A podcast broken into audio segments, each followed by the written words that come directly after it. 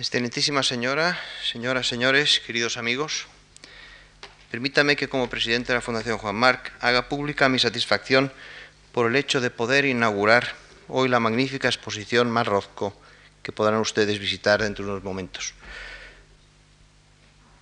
Como decimos en la presentación del catálogo, para la Fundación Juan Marc supone un honor y un privilegio ofrecer al público español esta exposición, que ha sido presentada ya en la Tate Gallery de Londres, organizada por su conservador, señor Michael Compton, que hoy va a pronunciar aquí la conferencia inaugural de esta exposición. Tras superar muchas dificultades derivadas, entre otras causas, por la azarosa suerte de la herencia de Marrozco, fallecido en el año 1970, la Tate Gallery ha organizado esta espléndida exposición de obras que ahora presentamos en Madrid. Para ello, ha tenido que darse cita la buena voluntad de muchos propietarios de los cuadros que se exhiben, los hijos del artista, Kate y Christopher, la Fundación Rothko, la National Gallery de Washington, el Museo Metropolitano de Nueva York, el Museo de Arte Moderno de Nueva York, la propia Tate Gallery y el Museo Whitney. Y otros muchos nombres entre los que quiero destacar a la señora Barnett Newman. A todos ellos quiero hacer llegar en nombre de la Fundación Juan Marc nuestro reconocimiento por haber aceptado cedernos las obras de que hoy son propietarios para esta exposición aquí en Madrid. El montaje de la exposición ha sido preparado hasta en sus más mínimos detalles por Gustavo Torner, que ha colaborado también junto con Jordi Tesidor en el diseño del catálogo. A la exposición acompañarán otras actividades culturales como conferencias y proyecciones cinematográficas que la Fundación irá anunciando oportunamente. Vuelvo a insistir en lo que decía al principio, es nuestra satisfacción el poder abrir hoy esta maravillosa muestra de las obras de uno de los más grandes creadores artísticos de nuestro tiempo. No voy a ser yo quien hable de ustedes de la vida y obra de Marrozco. Le dejo esa misión al señor Michael Compton, que con su autoridad nos hablará de este tema. Agradezco a todos ustedes su presencia en este acto. Muchas gracias a todos y cedo la palabra al señor Compton.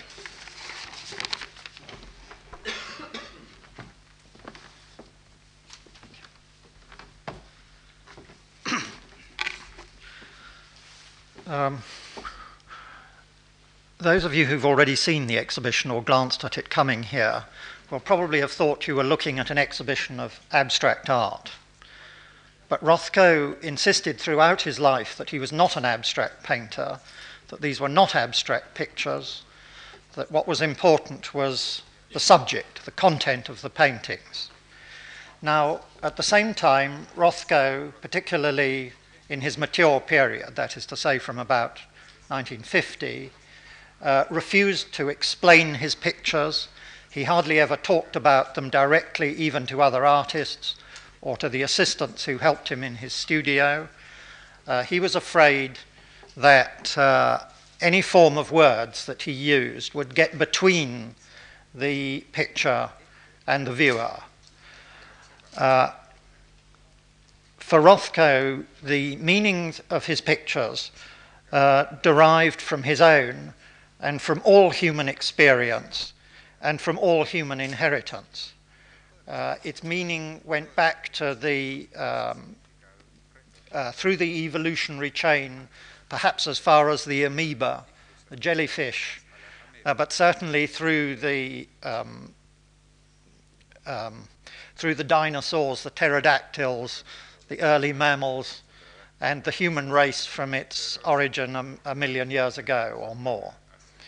Uh, he thought that it could be understood by people who were prepared to come to it, as it were, as pure human beings, bringing their own personal experience to face the personal experience of Rothko, which was embodied in the painting, and that the pictures would be, would be seen as tragedies. I don't mean by this that they would be depressing, that they would necessarily be about murder or death or war, but they would be tragedies in the sense of the tragedies of Aeschylus or of Shakespeare. They would try to encompass the whole of human experience in its most poignant state. Uh, he was looking for pictures which would be universal and timeless, and therefore uh, I should not be here speaking about the pictures. Uh, you should not be reading the text, which I, have written about them in the catalogue, theoretically.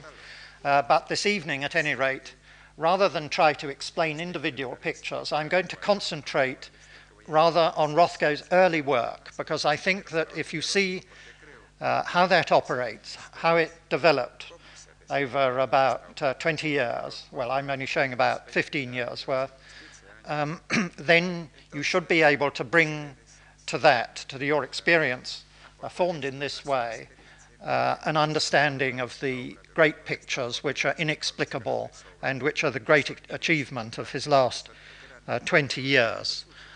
Uh, can, oh, can, I have the first slide? Um, no, it's the wrong one. Well, never mind. We'll have them both.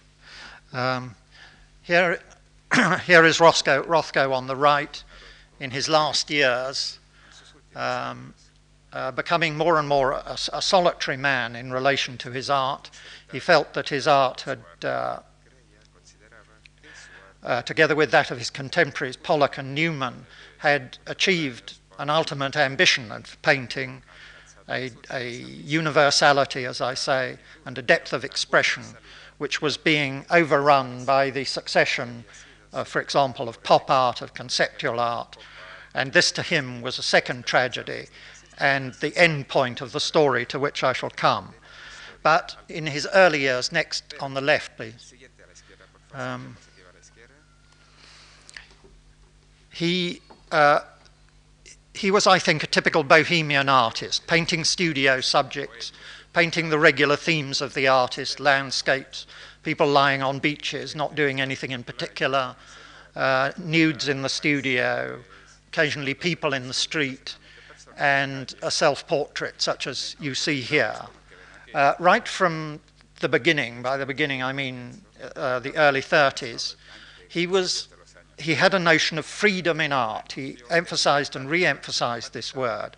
For him, freedom did not mean splashing the paint around carelessly.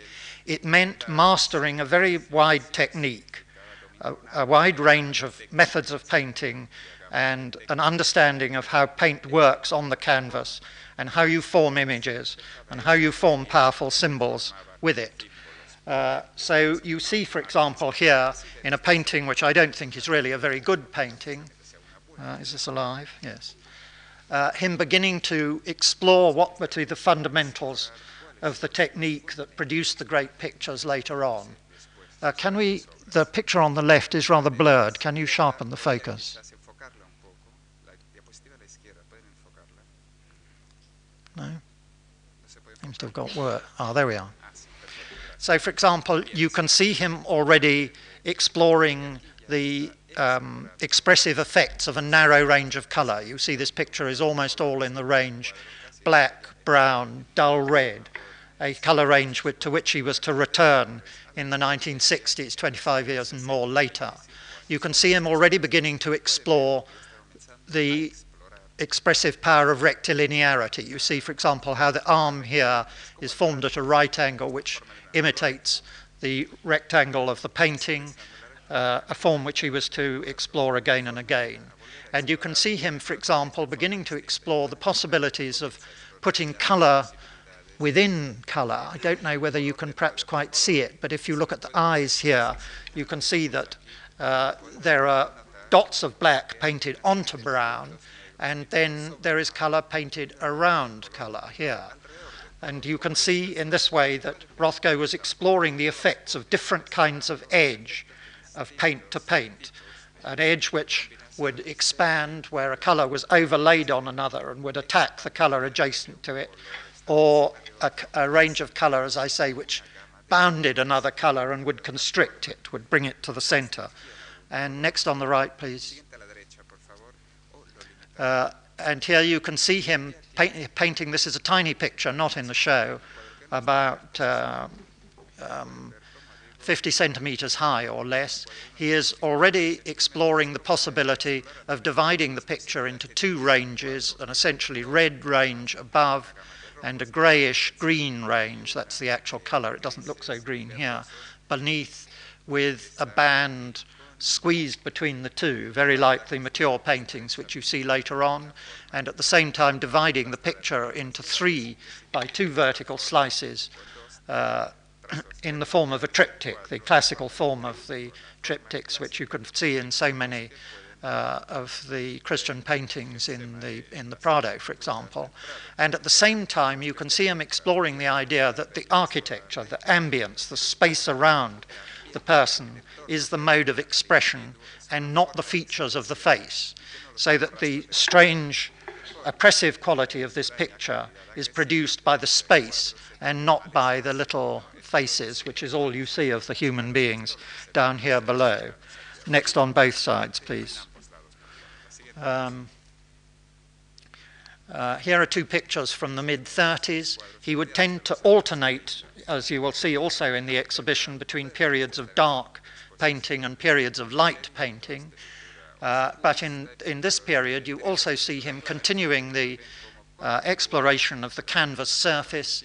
You can see, for example, here you have a figure uh, which is painted in loopy forms, as we say, biomorphic uh, forms, and she is set within a rectilinear grid marked both internally in the picture throughout, here, here, and so on, and also, of course, by the outline of the picture itself.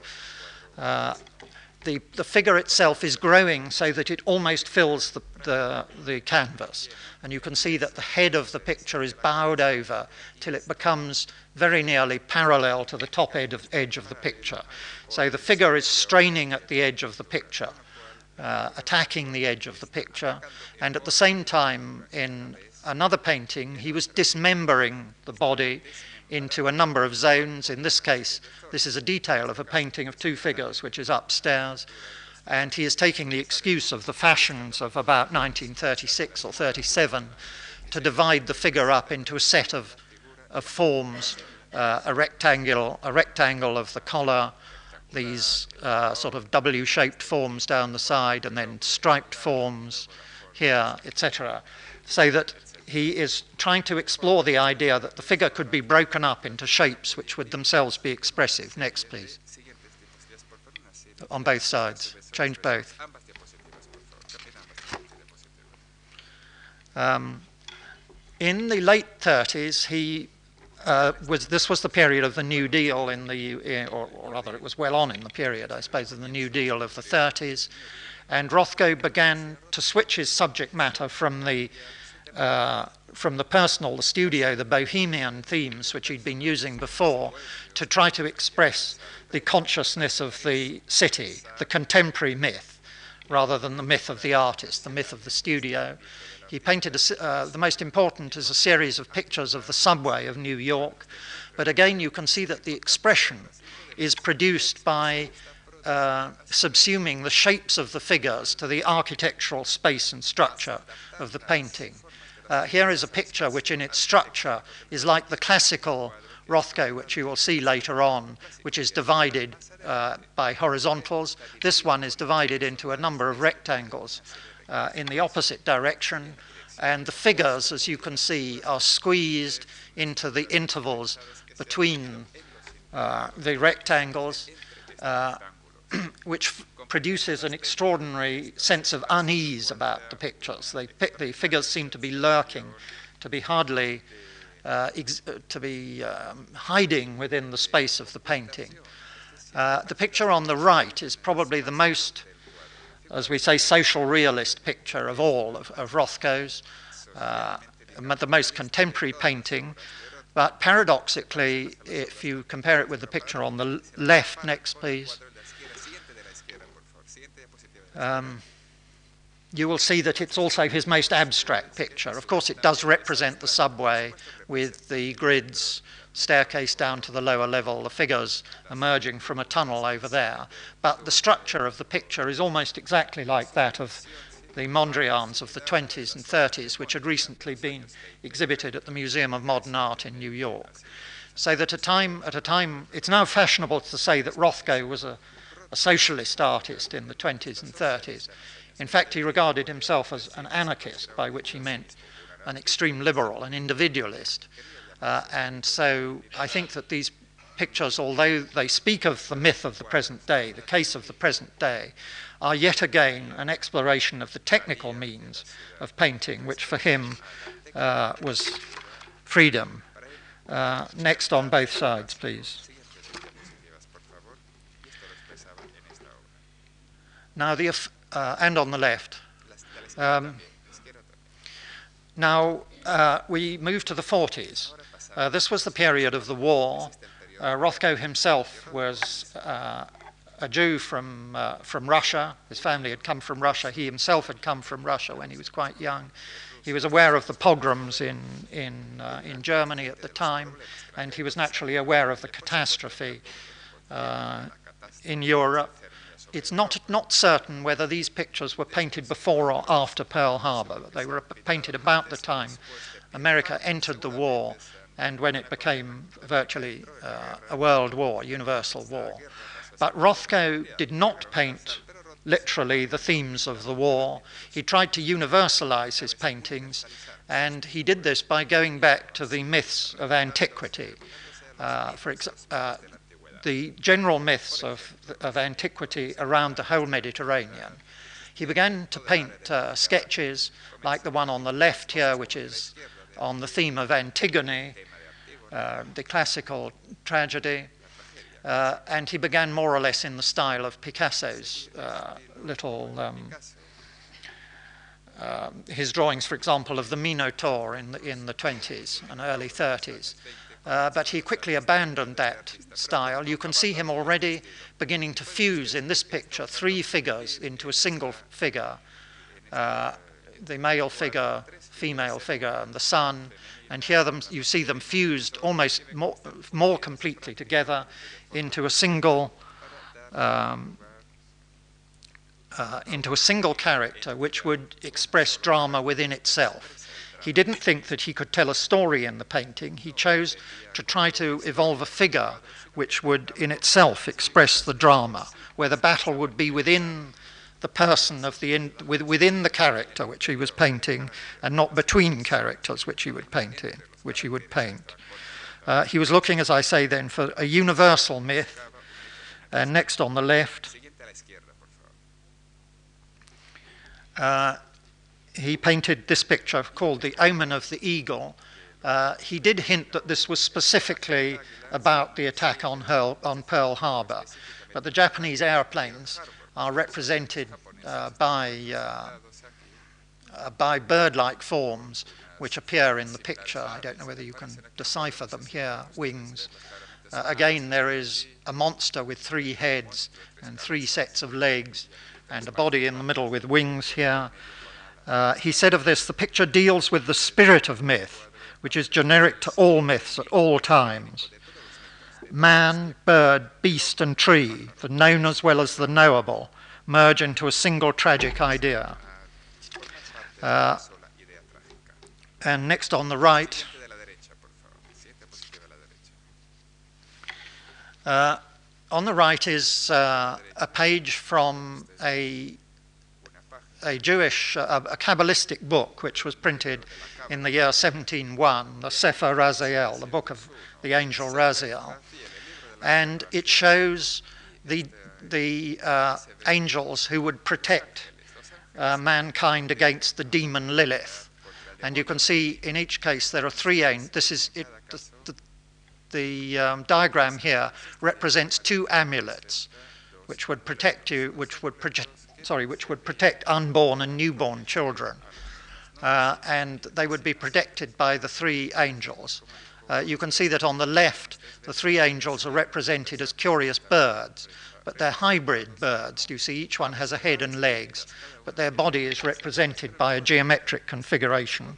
And on the right, you can see that the whole creature is represented by geometric configurations, uh, not by representations of, of, uh, of anthropoid uh, forms.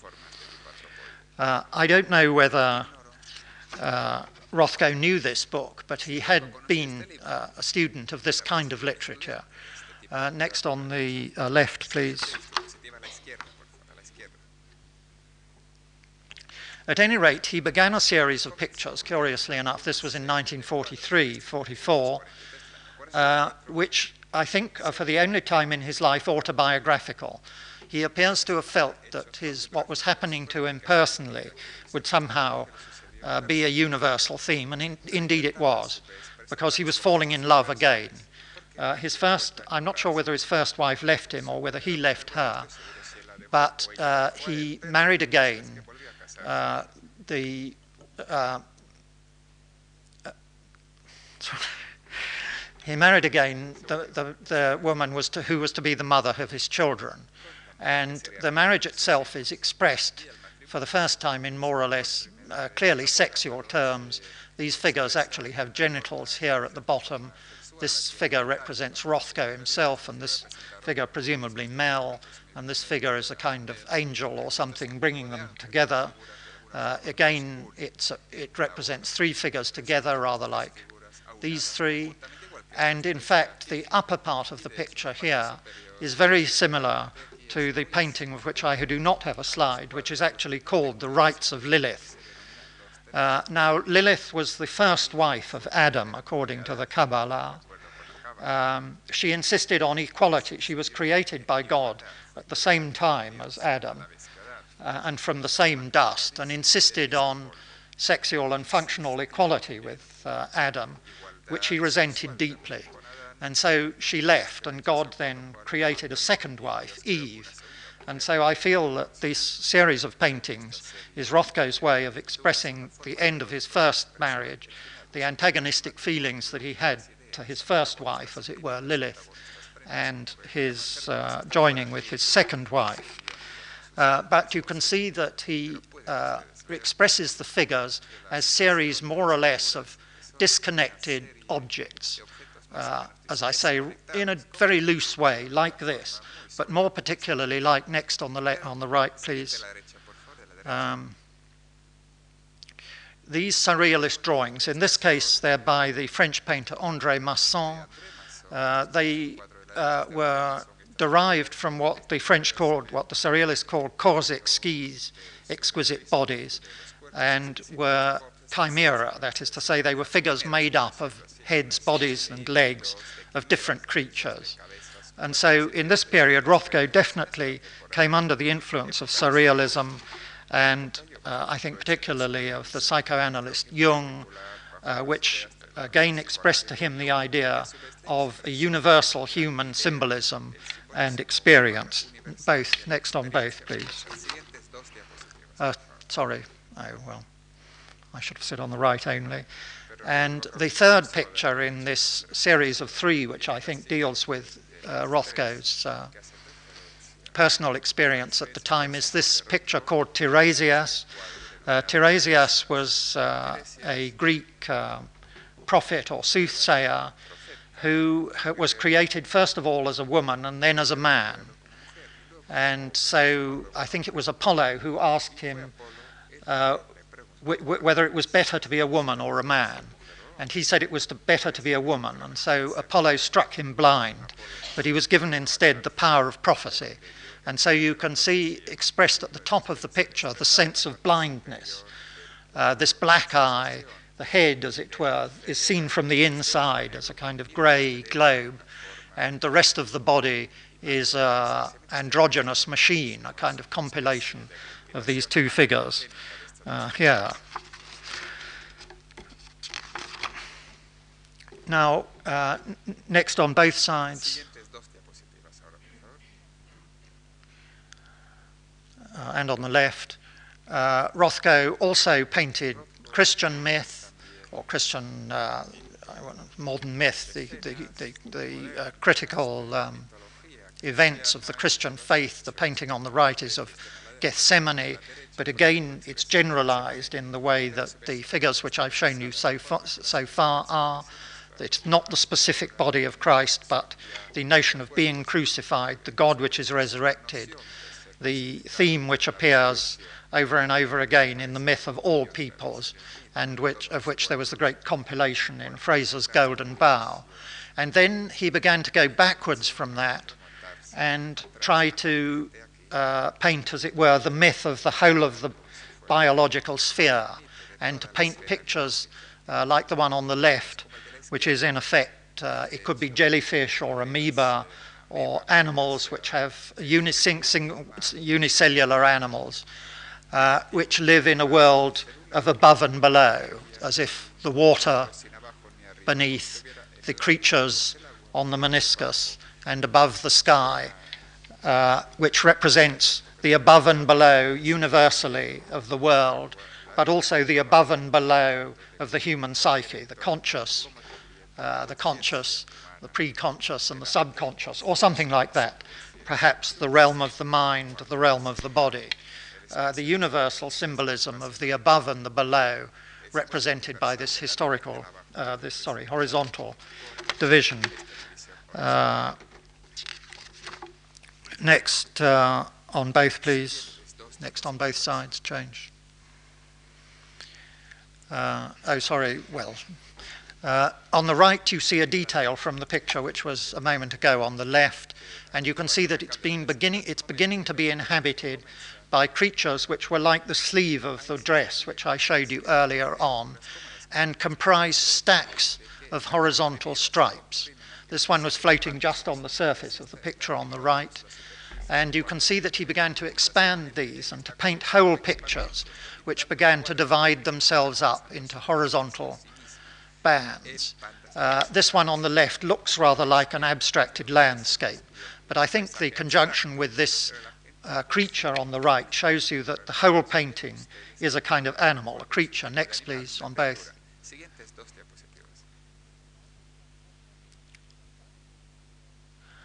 Uh, and about this time, Rothko began to go back to an idea which he'd had some years before. He described how children, in making paintings, if they wanted to make the figure that they were painting heroic, they would make it so large that it almost filled the paper. Uh, and so, and um, Rothko began to enlarge the figures within the picture until the point that they began to strike against the side of the painting. This is a very old theme in art, and I put on the left as a comparison with this uh, picture on the right, which I think has to be read as a sort of figure. The, one of the famous unfinished slaves of Michelangelo, where you can see that the not only is there a general similarity, as you can see, for example, compare here and here uh, with the with the phot- this photograph of uh, the slave of Michelangelo, but uh, Michelangelo expressed the same idea in the sense that the figure would expand until it almost filled the block of stone which he was cutting. And in that way, the figure itself would be grand and heroic, but it would express freedom as the struggle of the creature to expand, to break the bonds of, in Rothko's case, the picture, or in Michelangelo's case, the block of stone. Uh, Rothko uh, wrote about the pictures of this time.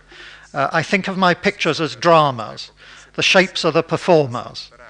They've been created from the need for a group of actors who are able to move dramatically without embarrassment and execute gestures without shame. They are organisms with volition and a passion for self assertion, they move with, uh, with internal freedom. And this then was Rothko's idea of the, the way of expressing a tragedy in a painting. He found by this time that it was no longer possible to simply paint pictures of people enacting a drama, but the drama must be the behavior of the color and the paint within the picture. Next, please, on both sides. Uh, no. Uh, that one's gone back and that one's gone forward. So that one needs to go two forward and that. I'm not quite sure what's happened there. Uh, oh no, that no, sorry, that is. Uh, no, sorry, it's next on the left. I hope. No, forward. After this. Yes. Um, he began to paint large, again large numbers of watercolors and to explore the various ways of dividing the canvas. You can see that compared with the picture that I just took off the left slide here, this one is made up in again of essentially rectilinear elements, uh, very much like the Mondrian which I showed before, or the structure of the subway scene, which was on that screen some time ago. And he also changed his medium painting in watercolor, he found that he could paint with paint that was more transparent. So that instead of the picture being objects made of opaque paint, it became color fields which were struggling within the picture. Uh, here are two watercolors, as I say, on the left. Uh, they are very, very complicated with interlocking forms. Uh, and he found, I think, that this failed to express the drama that he wanted to express. And so, next on both sides. Um, he uh, derived, uh, one on the left is stuck, um, he eventually reduced the whole picture to a single stack, like the, um, like the detail which I showed you on that screen before. Um, now, uh, what you're looking at in the right-hand screen is a little bit of the picture which I hope will appear on the left in a moment. Uh, and the point which I want to make about it is that the action in the picture is now mainly at the edge of the painting. The picture consists in a number of bands of colour, which, when they come up near, this is the edge of the painting here, uh, when they come up against the edge of the picture, they have to be protected. There's a sort of barrier is inserted here between the edge of the picture and the painting. So that's where the struggle is taking place uh, across the painting. I wonder whether that's, I hope that slide hasn't melted and got stuck in the carrier.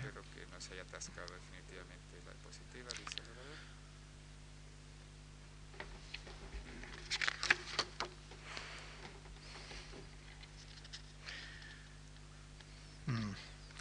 Well, if I, um, perhaps I'd better um, Go on. Can you then change the picture on the right while the left one is stuck? No.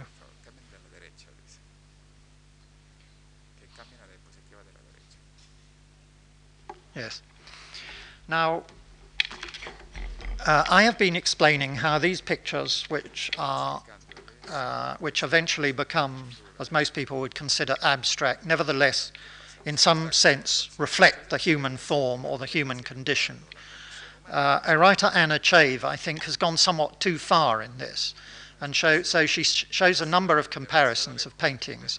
The, what you see on the, this is a page from a catalogue she wrote in a single slide. Uh, this is a Rothko painting unfinished. And you can see that at this stage it looks very like, much like the head, the head and shoulders of a human being, crudely abstracted. And she relates it to another one of these paintings where three figures are fused together. Can you see three heads, sets of arms, and legs at the bottom? Uh, now, I want to say that the relation that there is a relationship uh, between these paintings and the human body, but it's not as simple as this. And so, if I could have the next one on the right, then.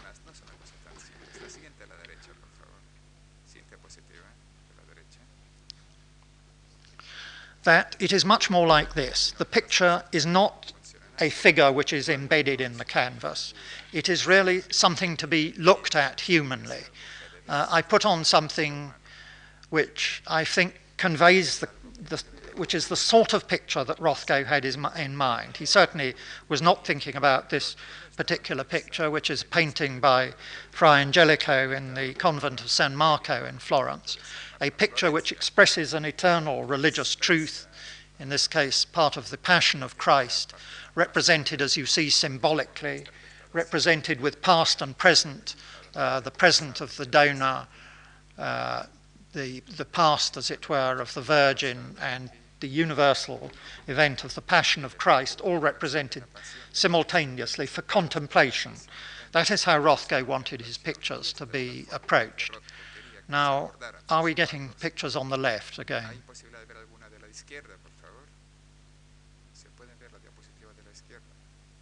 No.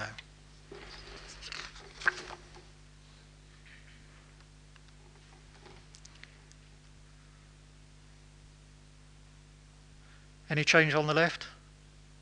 Vuelve a preguntar si No. Well, then, uh,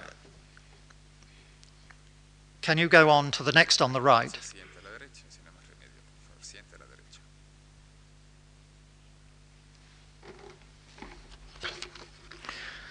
Now, suddenly in, 19, in 1949, Rothko found himself. Up to this period, I think he'd been an interesting artist, certainly not a great artist. Uh, uh, but suddenly in 1949, partly with, uh, uh, as a result of the uh, experience of seeing and working with, I don't mean directly with, but working in the ambience of the great artists who uh, came from France during the war, of Ernst, for example, Miro. He was able to see the, the heroic artists of his day face to face and to understand them not as being mythical figures, but as people functioning in the world. And at the same time, he was in association with the great artists, uh, Pollock, with Newman, with Gottlieb, with um, uh, the whole range of the uh, uh, great American abstract expressionists, all of whom came to maturity in the years 1947 to 50. And as so often happens in the history of art, these artists uh, forced each other to produce great paintings. And Rothko suddenly reduced, uh, simplified his pictures yet again, and began to paint the series of paintings which lasted for, more, for 20 years until the end of his life, which consist in the division of the canvas by colour into levels, uh, top, bottom, I mean, above and beneath, and with intermediate layers from time to time. The pictures are completely symmetrical. I think they are in that way like the, um, the most uh, powerful religious images which stand and face you and you face them. And so you see in them, in a way, yourself in a mirror, but on the other hand, you're, yourself transcended, or the God to whom you aspire, or, to, or in whose image you are created. This is the way in which Rothko saw his paintings. This particular picture is one that he kept beside him in his studio because I think he, it was in a way unfinished. He didn't know how to go on from it. It has, for example, a band of red which goes clean across the picture, touching the edges, and where this struggle with the edge, which I've described, does not take place, and these striated lines across the middle, which were never again to recur in his paintings. Uh, next, please. Can I have next on the right?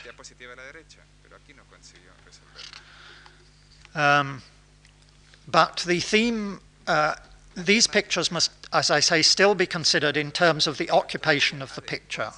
Uh, this picture is, in one sense, a struggle between a yellow or flame or orangey yellow zone at the top and a bluey lilac zone at the bottom. And between these two zones uh, and the edge of the picture here, I show you a detail again of the edge of the painting, I hope on the right. If you change on the right, it'll be this bit, which I think you will see in a second. Here, uh, but unfortunately, the bit that should be on the left is the bit that really tells the story.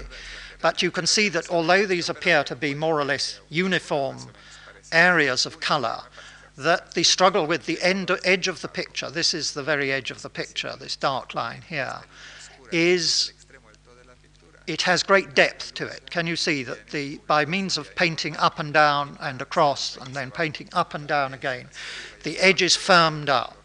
It becomes an object. It becomes part of the story, the dramatic action in the picture. Next, please. Uh. Uh, this is a rather late watercolour. I'm not sure why these watercolours were made, but they show you how the pictures were painted. Can you see with sharp marks up and down and then with blurring marks? Very often at the bottom of the picture, you'll see marks like this along the bottom, whereas the top tends to be represented with clearer cut forms. As you see above, some forms are centri- centrifugal. Can you see this form grows by circling lines like that? Whereas, as I say, others are created by parallel hatchings of this sort, and the whole floats in an activated zone, a kind of water or air around it. Next, please. Oh, well, now we've gone a long way back. Uh, I think I'll pass this one.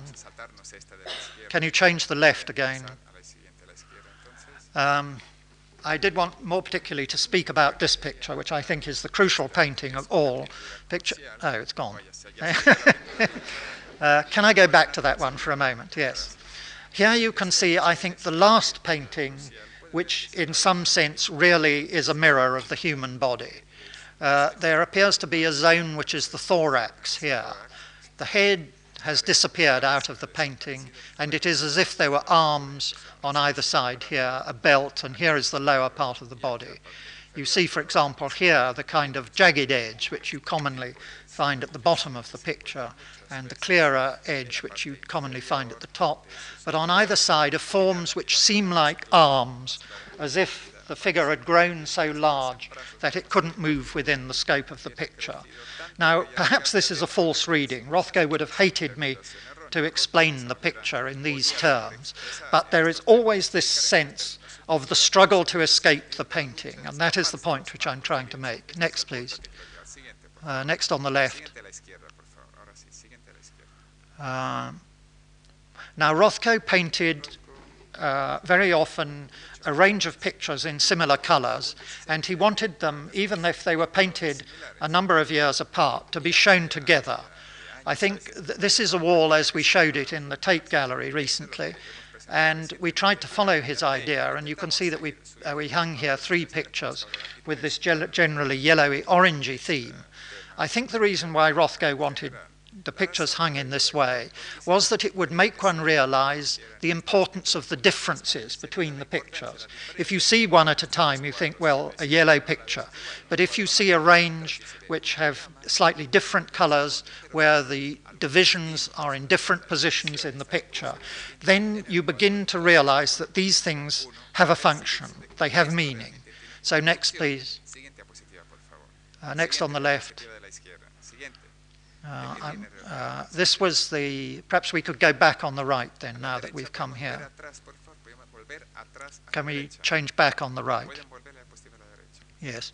Here you see the left and right of the same painting.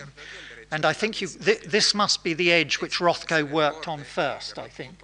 Can you see that there's much more effort to establish this edge? Because this is where the function in the painting was.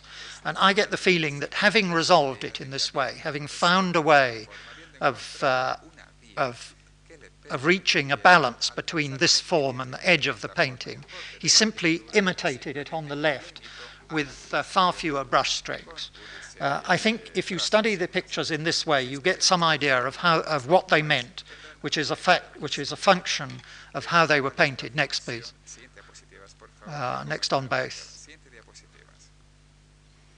Um, uh, here you see, for example, the, uh, the conflict between the two main forms here, expressed by increasingly anxious and contracted and compressed lines across the middle. So that what may appear to be a bland line in a painting expresses this kind of tension, which you see here. Next, please. Rothko would say that underneath a painting like the one on the left is an abstract expressionist painting. I hope those drawings make it clear what he meant by that.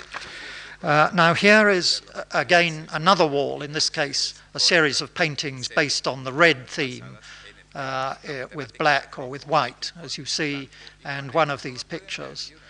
Uh, this is, of course, this picture here.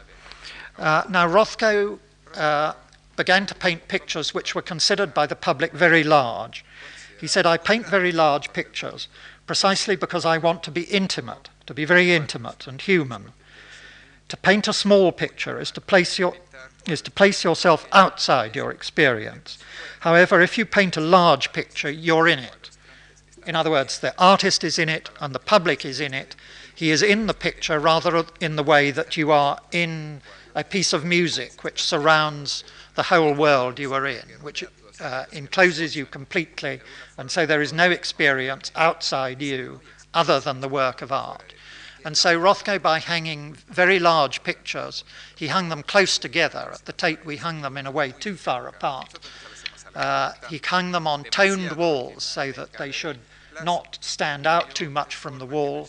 He wanted to surround you with a colour ambience in a way that a person's head would be filled with music. Next, please.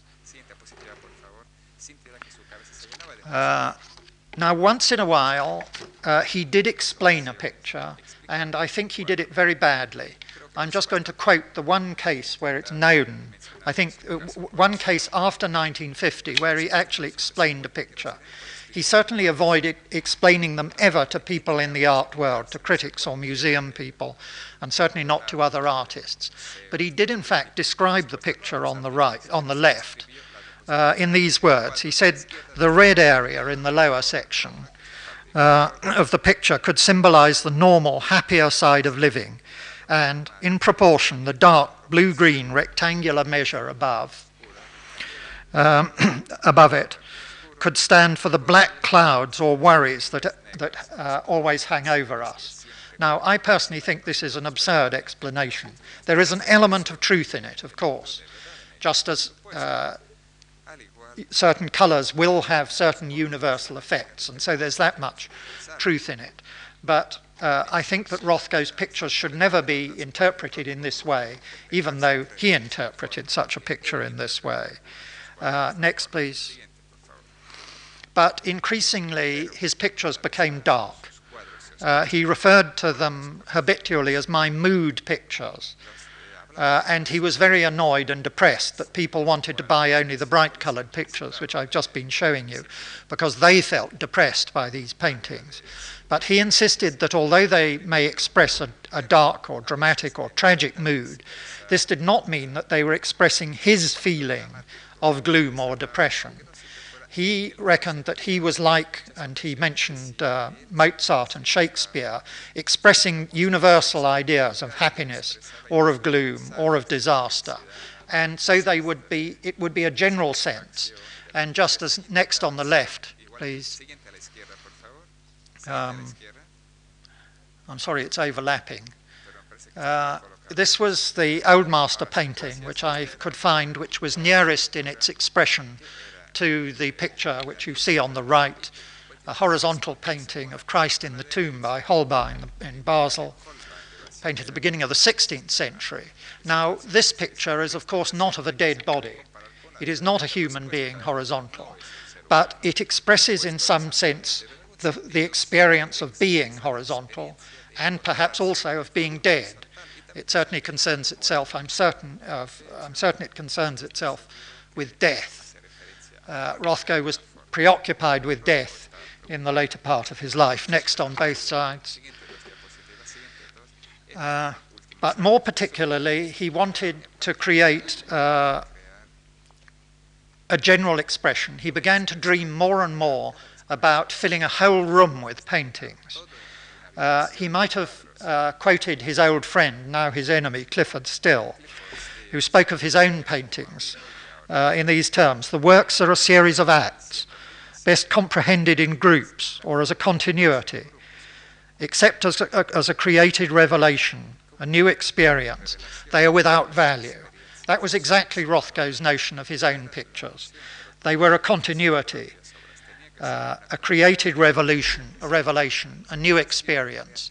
Now, he painted a series of pictures for the Seagram building in New York, in which he, in a way, hoped to emulate the Laurentian Library of uh, Michelangelo, which you see on the right.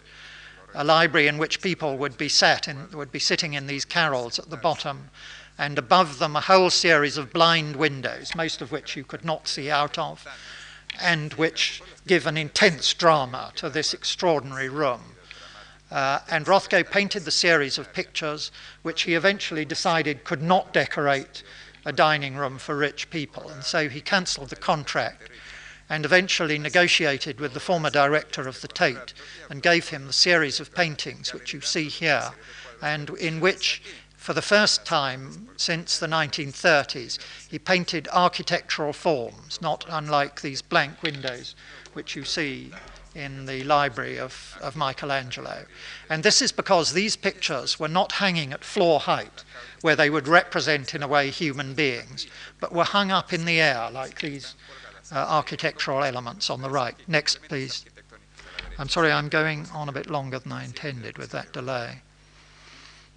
Uh, and here you see again the architectural motif and the motif of the blank window, the barred window, in fact. Rothko wanted to imprison the public within the paintings. This is, I think, a direct symbolism of the picture.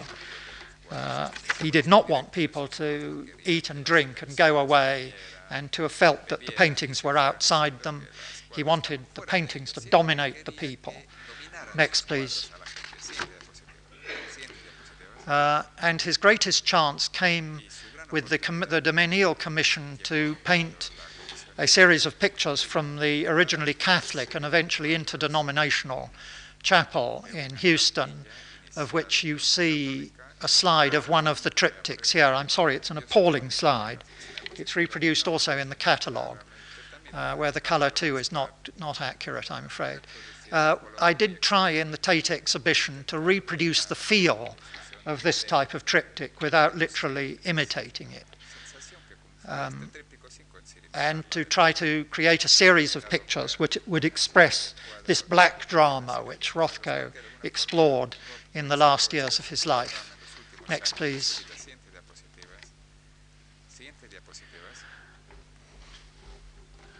Uh, Rothko had uh, a stroke, and an aneurism, and that left him unable to paint the large pictures that he'd painted. And he began to paint in watercolor and then in acrylic on paper, painting a whole series of pictures of this sort, hundreds of them. This was, although he was ill, the most productive period of his life. I think he pr- produced as many as 200 paintings in a year while ill. Although these are watercolors and acrylics, they're quite large, as you've seen uh, in the gallery upstairs, and they certainly deal with the theme of death.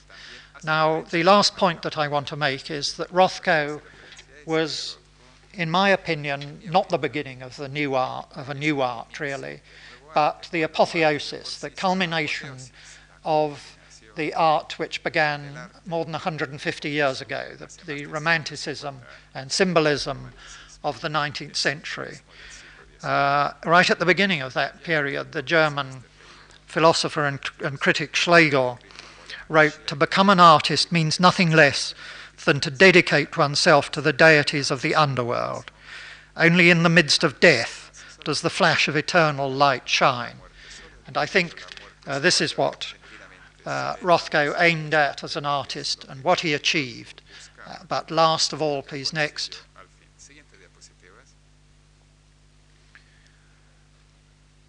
Uh, death was not, I think, expressed by Rothko only in black, although black is perhaps its most powerful image. But it could be expressed, for example, in the strange, uh, ghostly pink of a painting like this, and in Rothko's very last picture, not certain whether it was complete, left on his easel at the time of his death, at the time of his suicide. Uh, this blood red picture, I don't uh, blood was life for Rothko, as it is, of course, for all, and death for Rothko. Uh, and I think uh, these last four pictures summarize the message, the meaning that this great artist struggled for for 20 years and achieved in painting after painting.